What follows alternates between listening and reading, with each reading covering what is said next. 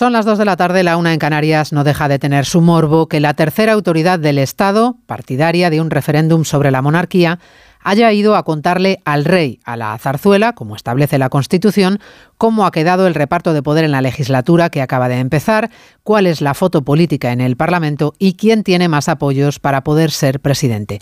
Ya será el rey, después de escuchar a los representantes políticos, el lunes y el martes que viene, quien le encargue la tarea de intentarlo a un candidato.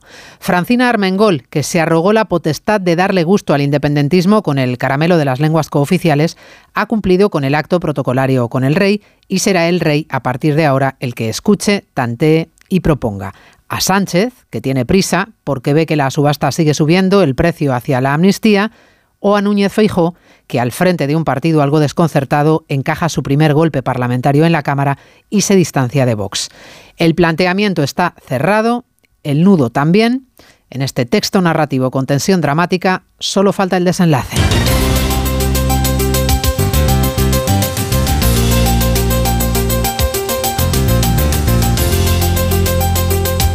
En Onda Cero, Noticias Mediodía. Con María Hernández.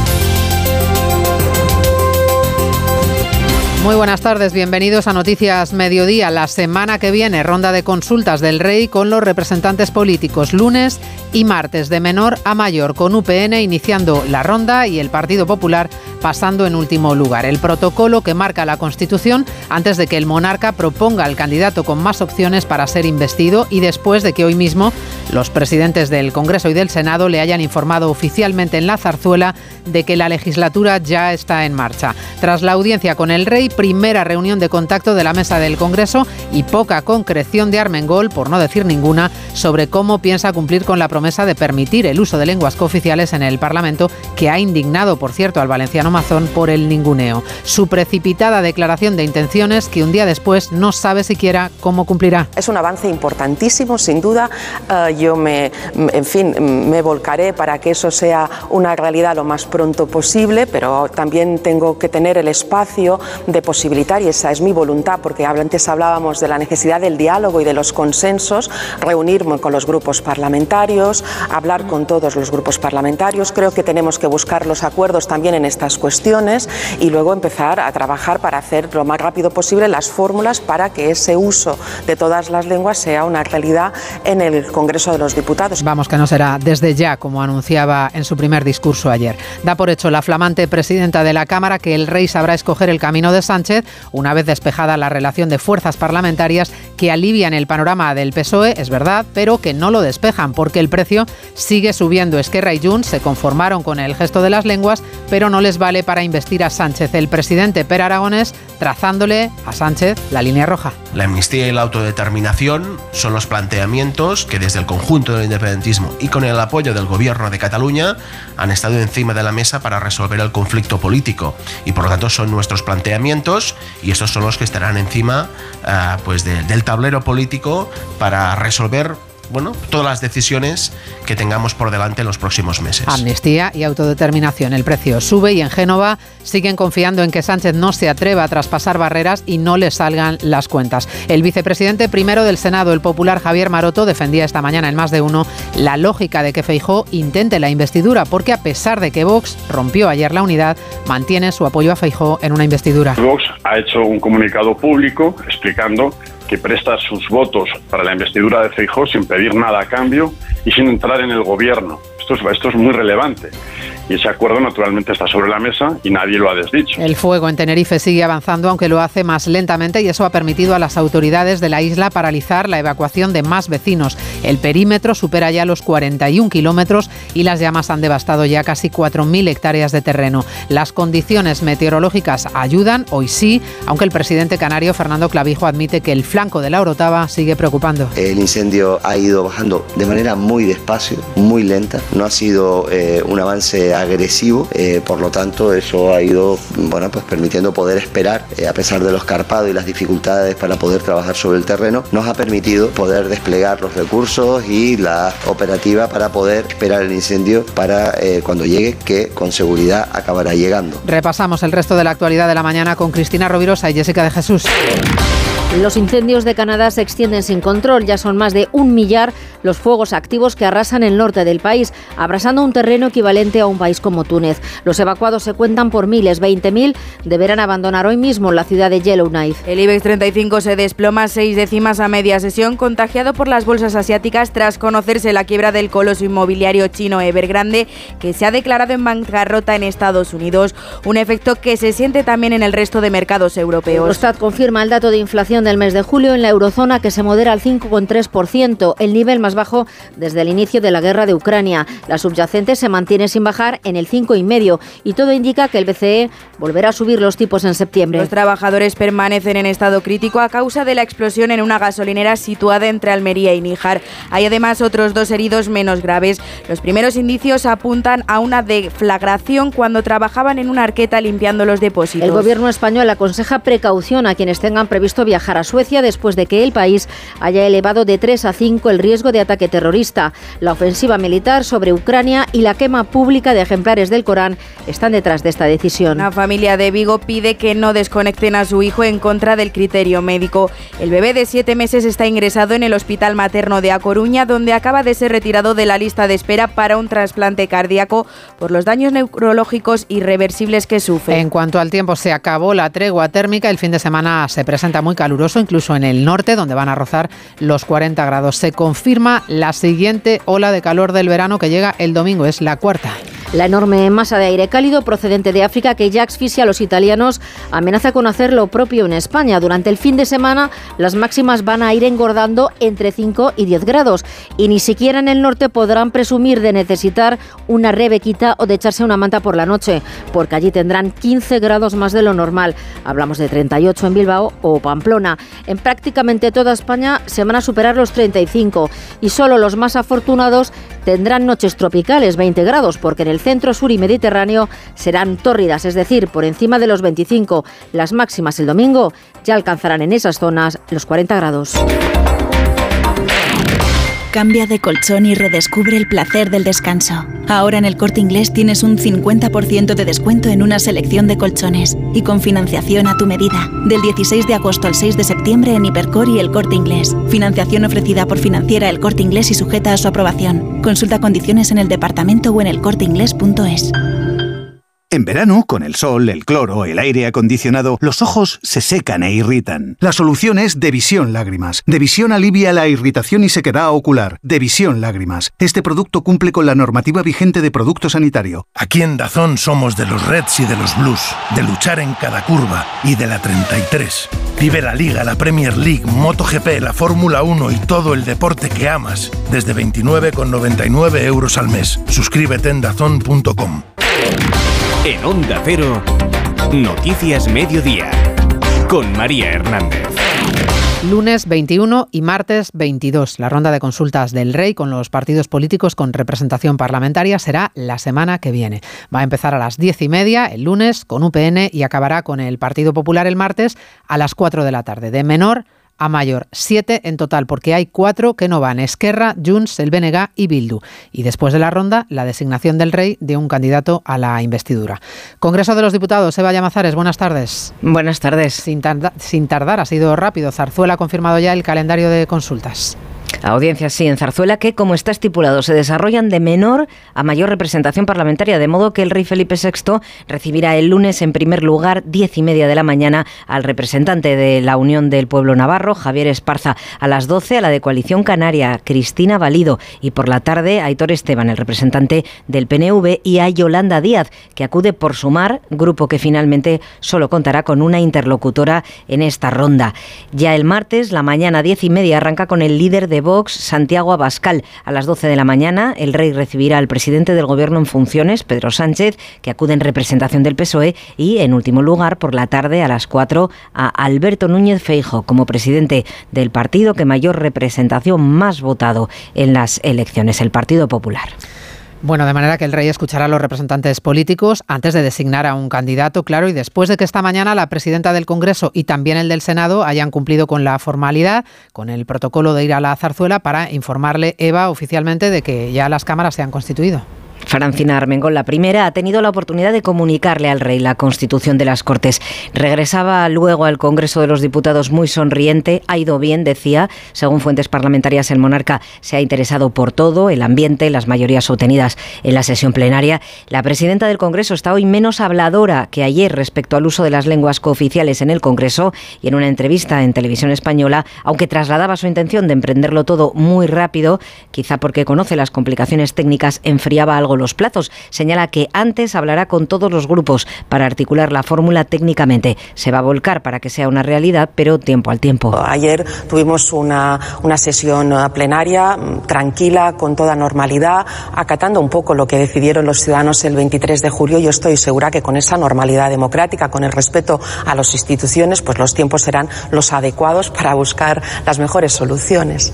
Y Armengol eh, preside ahora la primera reunión de la mesa conformada ayer, un encuentro del que podría salir alguna de las primeras decisiones de calado. De entrada, la formalización de ERC y Junts como grupo propio. Una de las promesas del pacto exigiría una ampliación formal del plazo que finaliza el jueves.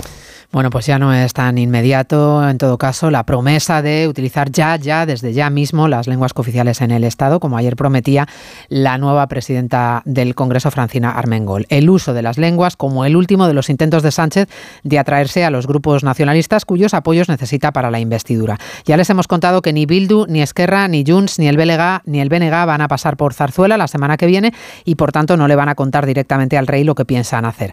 A Sánchez le va a tocar sudar, parece, y ceder más ante el independentismo. Recordamos sumas y posibilidades con Ismael Terriza. Pues Feijó contaría con 171 seguros y el que hace 172 de coalición canaria. Desde Vox matizan que una cosa es el malestar porque el PP no les apoyara para entrar en la mesa del Congreso y otra distinta que no apoyen a Feijó. Y ahí quedaría el tope al que aspira Genova, a cuatro de la mayoría absoluta. Por tanto, Sánchez sería quien está en disposición de reunir al menos 175 más 1, 121 del PSOE más 31 de Sumar hacen 152, igualando al bloque de derechas con los 20 que aportan Esquerra, Bildu y Junts. Con el BNG supera fijo 173 y nos quedan sueltos los 5 del PNV, cuyo portavoz, Aitor Esteban, insiste en que los nacionalistas vascos no darán su apoyo a fijo. Por tanto, si dan el sí a Sánchez, mayoría absoluta. Si se abstienen, mayoría simple en segunda votación. De ahí que la clave siga estando en Puigdemont. Sánchez necesita el sí de los 7 de Junts y tendrá que convencer al rey de que los tiene. Y convencer también a Felipe VI de que tiene los de Bildu y Esquerra, porque ninguna de esas tres formaciones va a acudir a Zarzuela a decírselo al monarca. En el Partido Popular, este día después discurre con mucha discreción, después de haber perdido su apuesta en la primera gran batalla por el control del Parlamento y después de haberse escenificado esa quiebra de unidad con Vox que no respaldó a la candidata Cuca Gamarra tras saberse fuera de la mesa. La formación de Abascal aclara que pese a la votación de ayer mantiene su respaldo a Feijó en una hipotética investidura. Los populares mantienen en público que el líder del PP tiene que intentar esa investidura, aunque de puertas adentro asumen que la opción es poco menos que imposible. José Ramón Arias. El desencuentro en la votación de ayer para la presidencia del Congreso supone un cambio de estrategia y también de escenario, aunque tanto PP como Vox sigan dando por vigente el apoyo de los de Abascal a una posible investidura de Feijó, un apoyo que hoy han seguido manteniendo públicamente dirigentes de ambos partidos. Desde las filas populares, Javier Maroto, aquí en Onda Cero, insiste en la intención de su jefe de filas. No intentar la investidura, no luchar por la investidura y no lograrla, no sería entendido por nuestros votantes ni por el resto de, de españoles que creen que, la democracia debe respetarse. La comunicación entre ambos partidos, como se demostró ayer, se ha reducido al mínimo después del encuentro filtrado por Vox que mantuvieron Feijóo y Abascal después de las elecciones. Los populares quieren salir del diseño de bloques que ahora se dibuja en la política española. Esquerra y Junts ya le dijeron a Sánchez ayer que su respaldo en la mesa del Congreso no tiene que ver con la investidura, que una cosa es que respalden y permitan una mayoría de izquierdas en el órgano de gobierno del Parlamento y otra muy diferente que no sigan subiendo la apuesta a cambio de la investidura. Lo de ayer era el primer paso, les sirvió el caramelo de lo de las lenguas, que ni siquiera está claro, ya lo hemos escuchado, bajaron el listón para poder partir de un mínimo, pero en Esquerra hoy le han dejado claro a Sánchez que si quiere ser presidente va a tener que tragar con lo de la amnistía y que la negociación va a ser larguísima, le ha dicho Aragonés. Redacción en Barcelona, Montse Para el Partido Independentista Catalán Esquerra Republicana, la ley de amnistía es una línea roja sin la que no votarán a favor de la investidura de Pedro Sánchez. Tres de Jordà ha asegurado en una entrevista para la emisora catalana RACU que la prioridad es que el PSOE permita tramitarla y después aprobarla. Se ha hablado obviamente de la ley de amnistía. De hecho, lo que el PSOE tiene que hacer posible es que esta ley se tramite. No solo que se tramite, por eso es extremadamente necesario que haya una mesa y un parlamento, porque si no es imposible hacer política. Tenemos que hablar de desjudicialización. Es una línea roja. Es una línea vermella. En la misma línea se ha expresado el presidente de la Generalitat, Pierre Aragonés, también de Esquerra Republicana. Aragonés ha asegurado que la amnistía y la autodeterminación estarán encima del tablero político porque son planteamientos que entran dentro de la desjudicialización pactada con los socialistas. Les contábamos hace un momento la complejidad de poner en práctica el uso de las lenguas cooficiales en el Congreso, como ayer se precipitó a prometer la presidenta Armengol, promesa que ha tenido además un efecto colateral en la comunidad valenciana, porque el presidente Carlos Mazón ha saltado del sillón ofendido por el ninguneo hacia el valenciano. La indignación se ha hecho oficial en una declaración institucional del Gobierno de la Generalitat en la que se exige a Sánchez que el valenciano tenga el mismo estatus de oficialidad que el catalán. Valencia, Nacho Rech. El Consejo exige respeto a la comunidad valenciana y que el valenciano tenga el mismo estatuto de oficialidad como establecen tanto el Estatuto de Autonomía como la Constitución. Recuerdan que el Senado es la Cámara de Representación Territorial donde las diferentes lenguas de España ya pueden ser utilizadas. Susana, Susana Camarero es la vicepresidenta segunda del Consejo. No tiene sentido utilizar de manera partidista el Congreso de los Diputados para ceder ante los que buscan el enfrentamiento entre españoles. Desde este Consejo no permitiremos un ataque más ni ser moneda de cambio para los que quieren romper España. En septiembre, el Consejo aprobará una declaración institucional en la que concretará las acciones a adoptar por el gobierno valenciano. Y rizando el rizo un poquito más todavía sobre este anuncio de las lenguas está también el papel que ha jugado el ministro de Exteriores, José Manuel Álvarez, que, como el resto del gobierno, está en funciones. Salta la duda sobre si se ha extralimitado, si no se pasó de frenada, excediendo las atribuciones que tiene un ejecutivo en funciones al registrar el documento en la Unión Europea en el que se solicita que el catalán sea oficial en las instituciones comunitarias. La ley impide tomar medidas a un gobierno en funciones que no sean de urgencia por razones de interés general y no parece que este asunto sea tan urgente. Noticias Mediodía. A ver esa foto, decir patata. ¡Hijolusa! Es que decir patata es decir hijolusa. Para freír, guisar, asar o hacer al microondas. Entre nuestra gran variedad encontrarás la patata perfecta para tu plato, siempre con la misma calidad. Patatas hijolusa. El reto de comer bien cada día. Este es un mensaje para todos los oyentes de radio y es solo para decir gracias. Gracias por dedicarnos tres horas cada día. Gracias por escucharnos en casa, en el coche, en el trabajo, en un móvil o donde sea, en directo o en podcast. Gracias por tu fidelidad, porque gracias a ti, la radio sigue siendo un gran medio, el más creíble, en el que más confías y el que mejor te informa y entretiene. El medio del día a día, de la actualidad al instante y que te acompaña siempre estés donde estés. Radio Value, la asociación de radios comerciales te da gracias a ti. Síguenos en Twitter, arroba mediodía OC. Afecta ya a ocho municipios de la isla, tiene un perímetro de casi 42 kilómetros. Este viernes se han incorporado más medios a las labores de extinción del incendio en Tenerife, que ha arrasado ya 3.800 hectáreas de terreno y que mantiene a miles de personas evacuadas de sus casas o confinadas en ellas.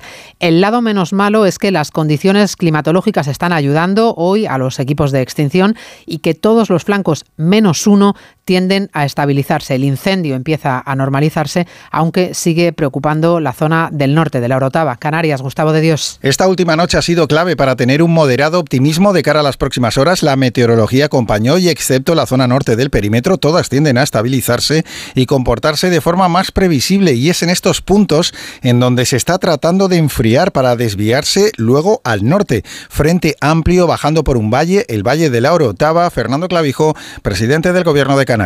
La idea es intentar que a lo largo del día eh, se pueda consolidar ese espacio, lo cual nos permitiría desviar recursos hacia la zona norte. Estamos hablando de muchos efectivos los que están ahora mismo interviniendo en el incendio. La noche en la vertiente norte, el incendio ha ido bajando de manera muy despacio, muy lenta. No ha sido un avance agresivo. La zona afectada apenas ha crecido con respecto a anoche, 3.797 hectáreas, 41 kilómetros de perímetro. Hay entre evacuados y confinados unas 7.000 personas, pero atentos porque habrá más viento y más calor para este fin de semana y este escenario podría cambiar en cualquier momento. Incendios que también son noticia en Canadá. En este caso la situación es dramática. Hay mil fuegos activos, más de 600 están fuera de control y la dimensión del terreno que se ha arrasado equivale a la extensión de tres comunidades autónomas juntas de nuestro país.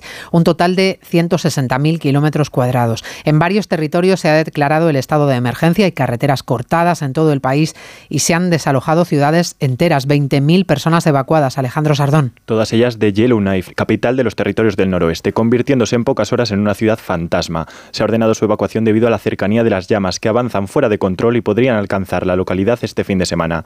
Su alcaldesa, Rebeca Alti, detalla cómo se están desarrollando las labores de desalojo. Es difícil porque tenemos una carretera de entrada y otra de salida, y es donde el incendio está actualmente. La carretera está abierta, aunque hay mucho humo. Si las condiciones cambian y el fuego se acerca demasiado, por supuesto, la carretera se cerraría. Y el infierno también se vive al sur del país. Se ha declarado el estado de emergencia en la ciudad de Kelowna, donde la rápida propagación del fuego ha obligado a desalojar a 2.500 personas y poniendo bajo aviso a otros barrios. Canadá vive un año fatídico debido a los incendios, que dejan una cifra sin precedentes. Cerca de 6.000 focos diferentes han calcinado 13,7 millones de hectáreas.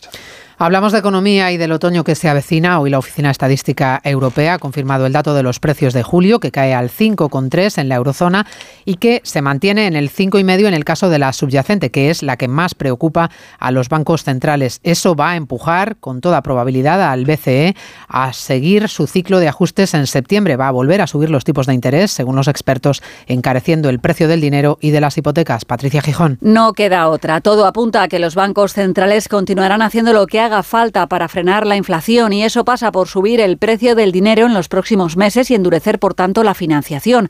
Pero todo tiene un precio, en este caso será a costa de un menor crecimiento económico. La inflación se modera en Europa, pero continúa en zona de máximos por encima del 5% frente al 2% de España. Lo peor en ambos casos es la subyacente, que no baja del 6% y eso complica todo, como explica en Onda Cero Francisco Cabrillo, profesor de EA Business School. Con una inflación subyacente del 6%, efectivamente es muy difícil pensar que para fin de año hayamos recuperado los niveles eh, que busca el Banco Central Europeo del 2. Eso requerirá más tiempo. Los expertos, de hecho, prevén un empeoramiento de la economía en la recta final del año con unas exportaciones españolas más débiles y el petróleo al alza. El Colegio de Economistas pronostica incluso crecimiento cero entre octubre y diciembre. Si hay un sector económico que se salva de los nubarrones de un otoño de recortes complicado, es el del turismo, que sigue siendo la punta que mantiene el dinamismo de la economía. La última cifra de Tour España confirma el subidón de algunos indicativos clave. Pedro Pablo González. Sí, porque en los primeros siete meses de este año el número de pasajeros en los aeropuertos, por ejemplo, ha crecido 1,2% respecto a 2019 hasta los 159 millones y las reservas de slots de vuelos hacia España son un 8% más que en ese año antes de la pandemia de cara a la segunda mitad de este 2023 y en ingresos se esperan cifras récord. José Luis Toreda, vicepresidente de Excel Tour. Una continuidad en el trimestre de verano, un cierre de año con más de 18.000 millones por encima de lo que teníamos previsto, una mejora sustancial de las condiciones de empleo, seguimos siendo un soporte considerable en el crecimiento de la economía española. Además, las cuatro grandes cadenas de hoteles han recuperado y superado los ingresos prepandemia, más de 2.000 millones en la primera mitad del año y con ocupación récord en los meses de verano. Noticias Mediodía. Onda Cero. ¿Nervioso por la vuelta al trabajo? Tranquilo, toma Ansiomet. Ansiomet con triptófano, lúpulo y vitaminas del grupo B contribuye al funcionamiento normal del sistema nervioso. Ansiomet, consulta a tu farmacéutico o dietista. Para ti que eres de disfrutar de los amaneceres de Madrid, de pasear por el Retiro y la calle Alcalá este verano, para verlo todo muy claro, en Óptica Roma tenemos el 40% de descuento en gafas graduadas. Como siempre, las mejores marcas a precios increíbles en nuestras 10 ópticas y en nuestra web ópticaroma.com. Óptica Roma, tus ópticas de Madrid. Vamos ya con el deporte. Esta tarde se abre la segunda jornada de liga con dos partidos. Oscar Conde, buenas tardes. Buenas tardes, María. Radio Estadio Onda Cero desde las 7 para seguir el Mallorca Villarreal a las 7 y media y el Valencia Las Palmas a las 9 y media. Ya mañana tres partidos más. Osasuna Athletic de Bilbao, Real Sociedad Celta. Acordado ya el club es el traspaso de Gabri Veiga al Nápoles por 36 millones y Almería Real Madrid. Una cita en la que Lunin seguirá como portero titular y para el que es duda Camavinga con una sobrecarga aunque ha entrado en la lista de convocados. Por su parte, el Barça va a recibir el domingo al Cádiz con la baja por lesión de Araujo, problemas físicos que están golpeando en este arranque de curso a muchos equipos, en algunos casos como el Real Madrid con lesiones graves. Se quejan, al igual que hizo esta semana Guardiola, tanto Ancelotti como Xavi Hernández de lo cargado del calendario. Los entrenadores no pintan nada, los jugadores no pintan nada, quien toma la decisión quiere meter más cantidad para ganar más dinero. Lo que son más afectados son los jugadores que sufren más lesiones. Depende de los futbolistas, sí. Muchas veces pues nos obligan a, a un calendario tan tan exigente que no es bueno, no es bueno, ¿no? Y a partir de ahí lesiones, pero depende de los, de los futbolistas, ellos tienen toda la fuerza, sin ninguna duda, sí. Destaca también para el domingo el partido del líder, el Atlético de Madrid en campo del Betis, con lesionados también Simeone, sobre todo en la medular, a la baja de Coque se puede unir la del tocado Pablo Barrios. Eso sí, la gran noticia de hoy en el mundo del fútbol la protagoniza Sergio Rico, el jugador del Paris Saint-Germain ha recibido el alta hospitalaria tras más de 80 días ingresado al sufrir un grave accidente de caballo. Agradece el portero español a su salida del hospital el apoyo recibido. Sergio Rico. Eh, bueno, me encuentro bastante bien, la verdad que mantener unos meses más de, de tranquilidad, de calma y de seguir recuperando en casa ya después de tanto tiempo. Todo ese apoyo se agradece y más en un momento así pues llega, llega muchísimo, ¿no? Jugador Sergio Rico de un Paris Saint Germain en el que hoy ha comparecido ante los medios en rueda de prensa Luis Enrique, el técnico encantado con poder contar de nuevo con Kylian Mbappé. A Kylian lo he visto perfecto, con muchas ganas, con muy buen ánimo. Estoy encantado, evidentemente, y no solo lo que aporta futbolísticamente, sino lo que aporta en, en cuanto a su personalidad. Y bueno, estamos hablando de un jugador de clase top mundial, sin ninguna duda, y una gran alegría para mí. Pendientes también de todo lo que ocurre en Sydney, donde la selección española femenina sigue preparando esa gran final del Mundial del domingo. Han trabajado y al margen Salma Parayuelo y Alma Redondo, aunque las dos estarán disponibles para esa cita histórica ante Inglaterra. Un equipo español que atraviesa un momento dulce, como destacaba en Radio Estadio Noche la central Laia Codina. Creo que va bien la gente con experiencia para que las jóvenes, bueno, seamos conscientes de, de dónde estamos. Desde el Mundial de 2015, que fue el primer Mundial, pues ha cambiado mucho todo y ellas saben lo que se ha tenido que currar para, para llegar hoy, hoy en día aquí. En tenis, Alcaraz avanza a cuartos en Cincinnati, ha derrotado en tres sets al estadounidense Tommy Paul. En baloncesto, España cierra mañana ante República Dominicana su preparación para el Mundial. Perdió ayer 85-80 con Canadá. Y en motociclismo, el francés Zarco ha dominado los primeros libres de MotoGP del Gran Premio de Austria con el español Maverick Viñales marcando el tercer mejor tiempo. Almería, eres mi sol. Sol que ilumina arena dorada y playas salvajes. Luz de cine, cielo estrellado, paisajes infinitos de color azul siquier. Eres vida historia, arte y tradición. Almería, eres mi sol, el sol que necesito. Diputación de Almería y Costa de Almería. ¿A la playa? A la playa. ¿En el pueblo? En el pueblo. ¿En casa? En casa. Este verano estés donde estés, Cubirán está. Onda Cero. Noticias Mediodía.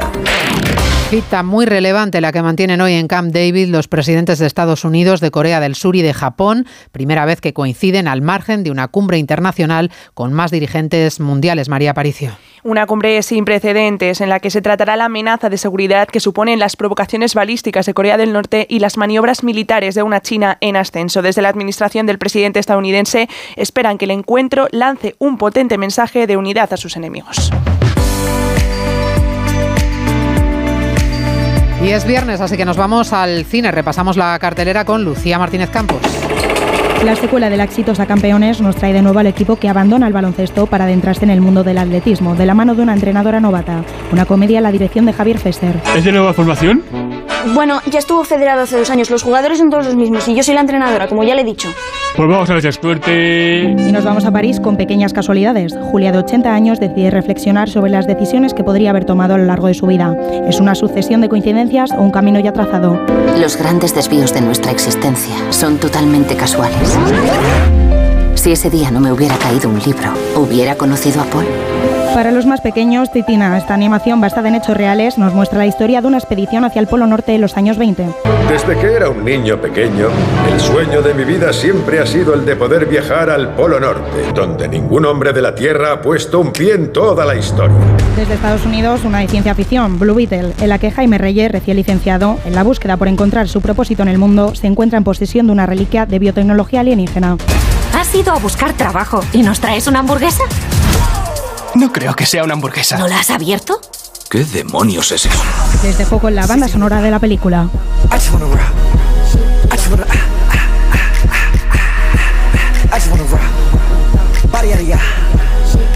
Pues hasta aquí este rato de radio. En la realización técnica ha estado Dani Solís, en la producción Cristina Rovirosa. Volvemos a las 3 con más noticias. Que pasen un feliz día, disfruten del fin de semana desde el lunes. En Onda Cero, Noticias Mediodía, con María Hernández.